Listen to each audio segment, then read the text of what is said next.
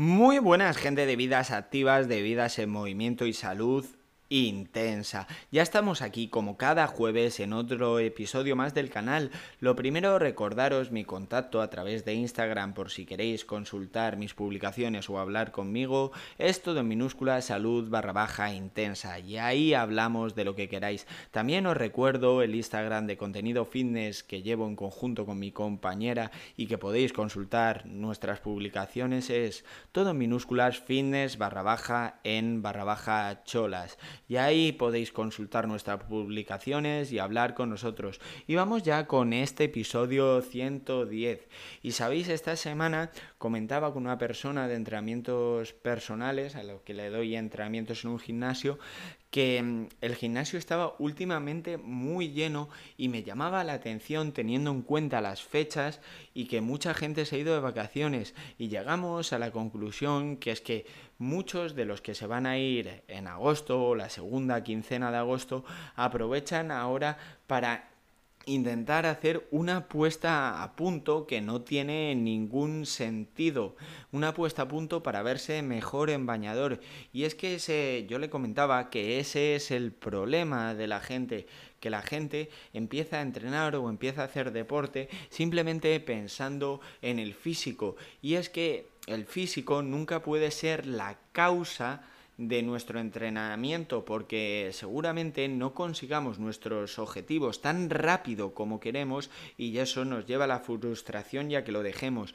¿Cuál tiene que ser la causa de nuestro entrenamiento? La salud, el sentirnos bien, el sentirnos mejor, que el físico va a llegar, va a ser la consecuencia, va a tardar quizá un poquito más que la salud lo tendremos, pero nunca puede ser el motor principal, el motor principal de llevar una vida activa, una vida eh, comiendo de forma saludable, entrenando, tiene que ser nuestra salud, que es lo más importante.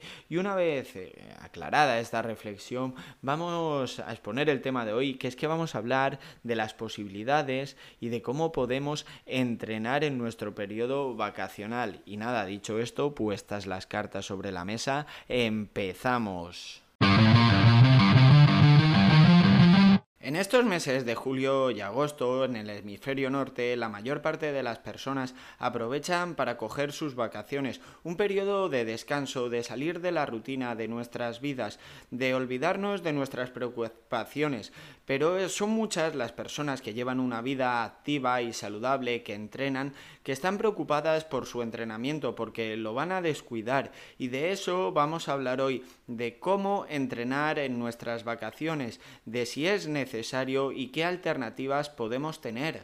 Porque, como siempre digo, no todo es blanco o negro, no tenemos que hacerlo todo perfecto y en nuestras vacaciones muchísima muchísimo menos.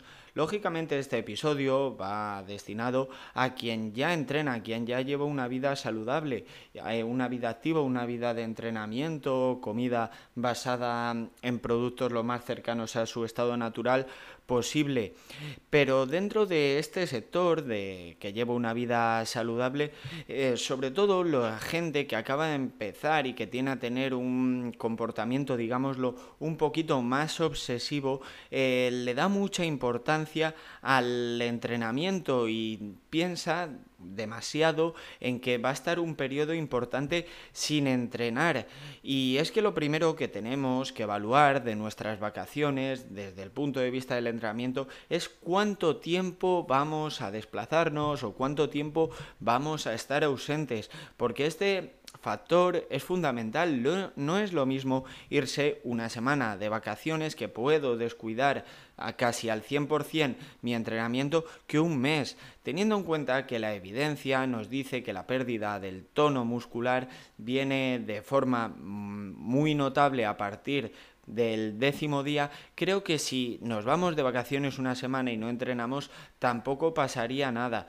Em, si es un periodo más prolongado, un mes, pues igual sí deberíamos plantearnos buscar alguna alternativa que nos permita estimular nuestra musculatura. Aún así, tenemos que tener en cuenta que el cuerpo tiene memoria, que si yo he entrenado durante todo un año, por un mes que no entrene, igual sí, evidentemente voy a a tener pues mm, disminución de la masa de la masa muscular y se va a ver resentido todo el entrenamiento o todo el trabajo que llevo detrás pero que será a la vuelta mucho más fácil de, de recuperar. Con esto no quiero decir que no entrenéis en vuestras vacaciones. Lo que quiero decir es que lo primero midáis el tiempo que os vais a ir. Si es un tiempo prolongado os recomiendo que entrenéis aunque no sea un entrenamiento tan específico os recomiendo que estimuléis la musculatura quizá no de la forma que lo habéis hecho, pero sí que la estimuléis. Y si os vais un periodo corto que tengáis la capacidad de distinguir si merece la pena entrenar o si no merece la pena porque igual me voy una semana en, yo que sé, al Caribe, entonces igual no me merece la pena entrenar, aunque supongo que la mayor parte de los hoteles allí tiene gimnasio. Bueno, en general la mayor parte de los resorts suelen tener gimnasio y la posibilidad de, de entrenar. Eso ya lo tenéis que considerar cada uno. Así que lo primero que vamos a hacer es plantear tres supuestos.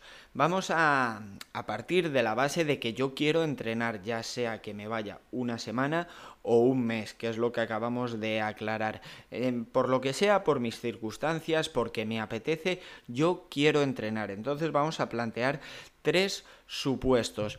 El primer supuesto es que me voy de, de, vacaciones a un sitio donde tengo la posibilidad, ya sea porque está en el hotel o porque tienen algún convenio con algún gimnasio o con algún centro deportivo, tengo la posibilidad de asistir a una sala de musculación.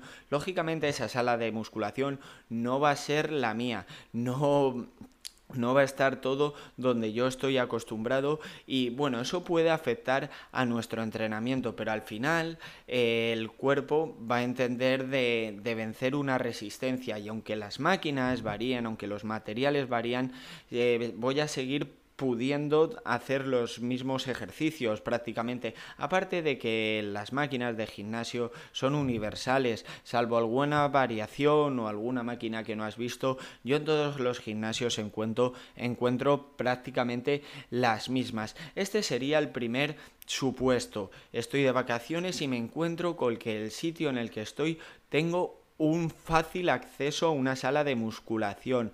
¿Mantendría mi entrenamiento? Pues hombre, puedo mantener mi entrenamiento, pero si estoy de vacaciones y estoy descansando de mi día a día, mm, creo que no es lo óptimo. Creo que entrenar exactamente como entreno cuando estoy metido en mi rutina en mi vorágine del día a día, creo que no es, no es lo correcto, más que nada porque tengo que descansar y descansar mentalmente y que las vacaciones están para aprovecharlas. Yo no puedo irme de vacaciones pensando en mi entrenamiento, yo tengo que irme de vacaciones y si quiero entrenar y tengo la posibilidad, voy a entrenar. Con lo cual, en este primer caso, en que tengo la sala de musculación de fácil acceso, pues voy a quizá recortar un poquito el tiempo de mis entrenamientos y a reducirlo en el número de días, con el objetivo de darle eh, al músculo ese estímulo justo para mantener. Lo que no puedo pretender, o yo creo que no es correcto, pretender es progresar en vacaciones, ¿no? Con que nos mantengamos es suficiente.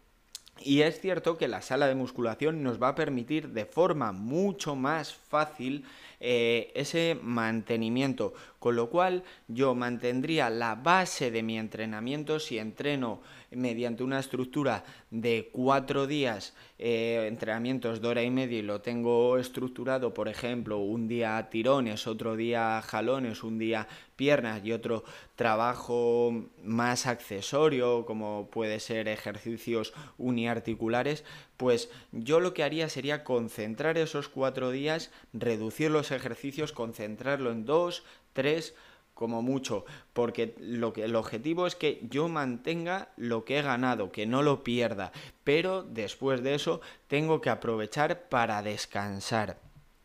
El segundo supuesto sería que no hay una sala de musculación, pero eh, pero por lo que sea, yo tengo material a mi disposición. Entonces, el entrenamiento, evidentemente, si no estoy en una sala de musculación, va a ser un poquito menos específico. Pero aquí vamos a basarnos en la frase que yo siempre he dicho, que es que el cuerpo no entiende de mancuernas, no entiende de barras, no entiende de discos, entiende de resistencias. Con lo cual, un, por ejemplo, un juego de gomas que llevarme a mis vacaciones puede suponer un estímulo mm, suficiente para mantener esa musculatura o simplemente un estímulo suficiente para quitarnos esa sensación de ganas de entrenar y que nuestro cuerpo trabaje. Materiales muy portátiles como un juego de gomas que cabe en cualquier lado puede ser mm, un material perfecto para entrenar en si no dispongo de una, de una sala de musculación. Evidentemente nuestro entrenamiento va a perder especificidad pero aún así podemos cubrir un buen entrenamiento. Por ejemplo, pongo el material de las gomas porque es muy portátil y no se me ocurre que metas en un avión o factures un maletín de mancuernas, que también podrías, pero creo que es innecesario, porque simplemente con un juego de elásticos y nuestro peso corporal y algunas barras que siempre hay en un parque, en la playa, en un paseo marítimo, sería un podríamos cubrir un entrenamiento bastante, bastante correcto. Eh, ¿Cómo haríamos este entrenamiento ya que no tenemos la especificidad de las máquinas y seguramente no podamos ajustar la carga bien? Pues yo trabajaría a altas repeticiones, siempre muy cerca del fallo o aunque siempre digo que no trabajemos al fallo, creo que eh, este trabajo al tener tan un componente de repeticiones tan altas, sí que podríamos llegar al fallo. Y la mecánica más lógica es trabajar en circuito, hacer un circuito de siete estaciones, por ejemplo, donde cubras todos los patrones de movimiento, los mm, empujes horizontales, verticales, los tirones verticales y horizontales, la flexostensión de rodilla, la flexostensión de cadera y, por qué no, unos abdominales. Entonces plantearía un circuito donde, dependiendo del tiempo que esté en cada estación, y de la exigencia que le quiera dar daría diferentes vueltas. Y bueno, este es el segundo caso y vámonos al caso eh, al tercer caso o supuesto en el que no tengo ningún material, pues sí, también se puede entrenar. Lógicamente, ya si soy una persona entrenada, el estímulo dudo que llegue a ser el óptimo, no ya para progresar, pero para mantenernos, pero de todas formas le puedo meter esa estimulación muscular al cuerpo y hacer que si estoy en un periodo de más de 10 días de vacaciones, eh, no sea tanto el impacto o la pérdida de masa muscular. Exactamente igual que en el caso anterior, en el trabajo con peso corporal, eh, trabajaría a muchísimas repeticiones en circuito, siempre cerca del fallo. Y lo mismo, se pueden hacer ejercicios como por, como por ejemplo eh, empujes, flexiones, tirones, pues tirones eh, se me ocurren unas dominadas, em, abdominales, flexostensión de rodilla, unas sentadillas, unas zancadas, unos puentes de glúteo. con eso cubrimos trabajo de piernas, unas sentadillas laterales, unas sentadillas búlgaras sin peso. Ahí podemos, tenemos un montón de posibilidades de flexostensión de rodilla y de cadera. Desde el punto de vista de los empujes, flexiones de hombro, eh, flexiones invertidas si sabes hacer el pino, flexiones normales, inclinadas, declinadas, em, dips en, en paralelas o incluso en una silla. También hay posibilidad de hacer fondos de tríceps en una silla. Con lo cual, eh, posibilidades siempre va a haber. Es cierto que no va a ser tan específico como tu gimnasio, pero puedes cubrir un entreno perfectamente. Y bueno, dicho esto ya tenemos los tres casos. Lo que no quiero que quede claro de este episodio es que en nuestro periodo vacacional lo primero a la hora de entrenar tenemos que distinguir una cosa, que es el tiempo que nos vamos a ir. Una vez que hemos distinguido ese tiempo, tenemos que distinguir si merece la pena entrenar, porque si yo me voy una semana, lo mismo simplemente me merece la pena descansar y no entrenar. Y una vez que hemos deliberado eso, ajustar nuestra vida, nuestras vacaciones más que nunca al entrenamiento y no condicionar ni una actividad ni nada de nuestras vacaciones al entrenamiento, que siempre pueda tener la posibilidad, pero porque yo elijo entrenar, no porque es algo que me toca, como durante el resto del año que siempre digo que hay veces que hay que entrenar porque nos toca, porque hay que hacerlo y punto. Pues igual en este periodo al revés, hay que entrenar porque nos apetece. Y bueno, esta, esto es el episodio de hoy, creo que ha quedado bastante claro, siempre con el sentido común, el sentido común que digo que hay que tener para la alimentación. En vacaciones es exactamente igual con la alimentación. Si, tengo la posibilidad y quiero de seguir mi dieta, pues estupendo, pero que no nunca renuncie a probar sabores nuevos o cosas nuevas por saltarme la dieta.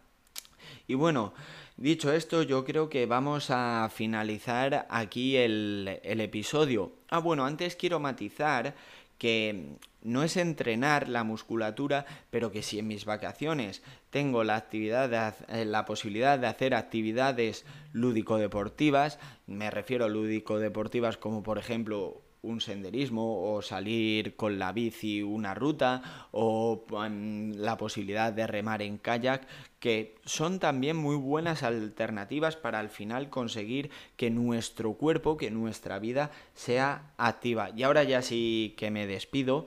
Em, lo dicho, nos escuchamos todos los jueves antes de despedirme. Os recuerdo mi contacto a través de Instagram por si queréis consultar mis publicaciones. Es todo en minúsculas salud barra baja intensa. Y ahí hablamos de lo que queráis. Nos escuchamos todos los jueves y por favor, seguir creciendo, seguir construyendo y a volar.